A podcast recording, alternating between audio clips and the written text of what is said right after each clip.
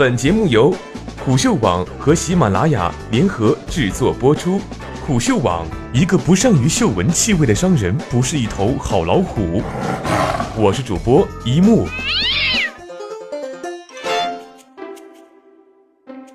近期微信应用号内测，业内又是照样沸沸扬扬。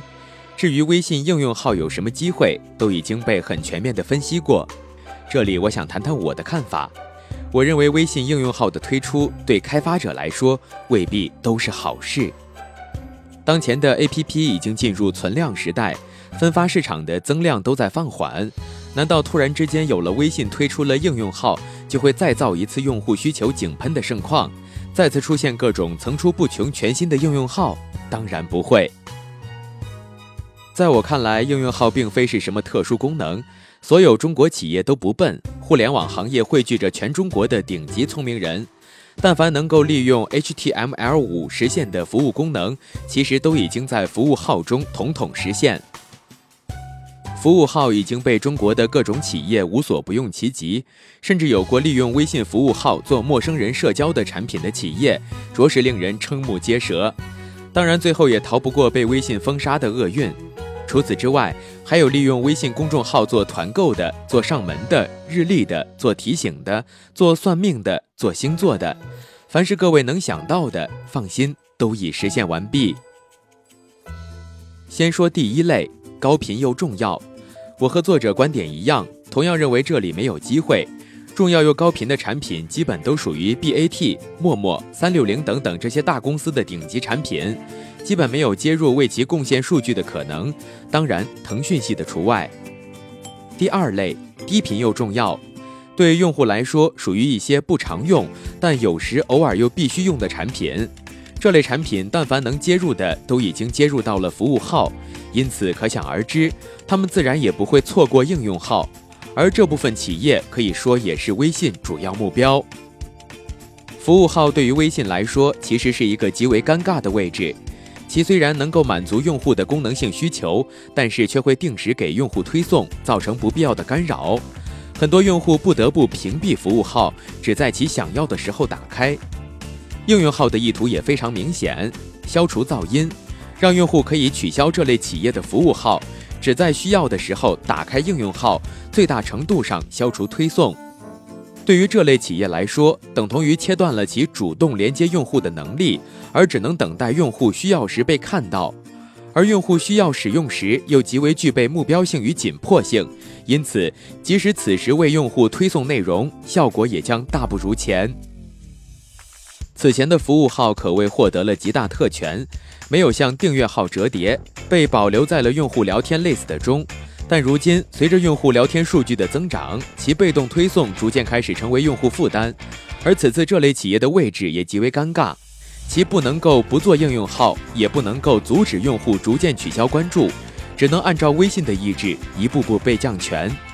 当然，这对用户来说是件好事儿，还真是实现了用完即走。世界就是这么充满了不确定性。第三类，高频不重要。成熟企业也会根据自己需求进行入驻，这里不必多说。这里要说的是，如果要打造一个社区，三节课的观点是，能够做独立 APP 的，尽量利用这一红利，建立自己的社区，最后脱离微信，导入自己的产品。毫无疑问，利用应用号做跳板才是机会所在。但是问题又来了，如果微信应用号屏蔽消息推送、屏蔽朋友圈分享功能，那么一切都是徒劳的。再加上现在工具类产品基本已经没有机会，而机会基本都集中在内容创业领域。如果内容创业型产品想利用微信应用号，其最重要的还是内容的推送与转发。因此反过来说，价值还没有订阅号大。因此第三类成熟企业可以利用这个渠道，而全新企业想利用其进行创业，基本无望。第四类低频不重要，情怀类产品。这类产品在 App Store 中经常会出现一阵，然后消失掉。微信应用号中也可能会出现此类应用号，但问题还是在分享上面。在应用商店的 APP 小而美应用，还可以通过自身的分享按钮分享到微博、微信，获得导流，进而出现小小的引爆。而如果应用号不给开放分享接口，那么必将更加步履维艰。当然，以上都不会妨碍小而美的应用会出现，我个人也比较期待。结论：当前是一个存量时代，该有的 APP 服务号都已经存在。应用号的推出，并不是在创造什么全新的需求，不可能再出现当年移动时代刚刚崛起，各种 APP 同时崛起的情况。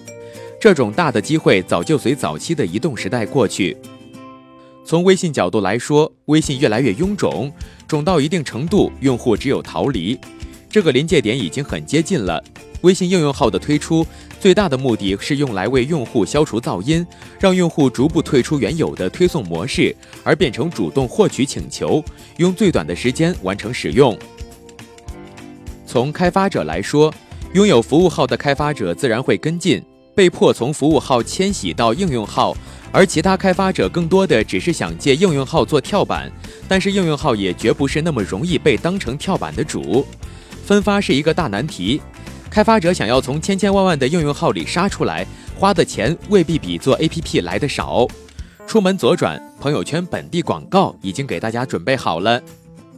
应用号其实并没有太多机会，我们可以冷静一点。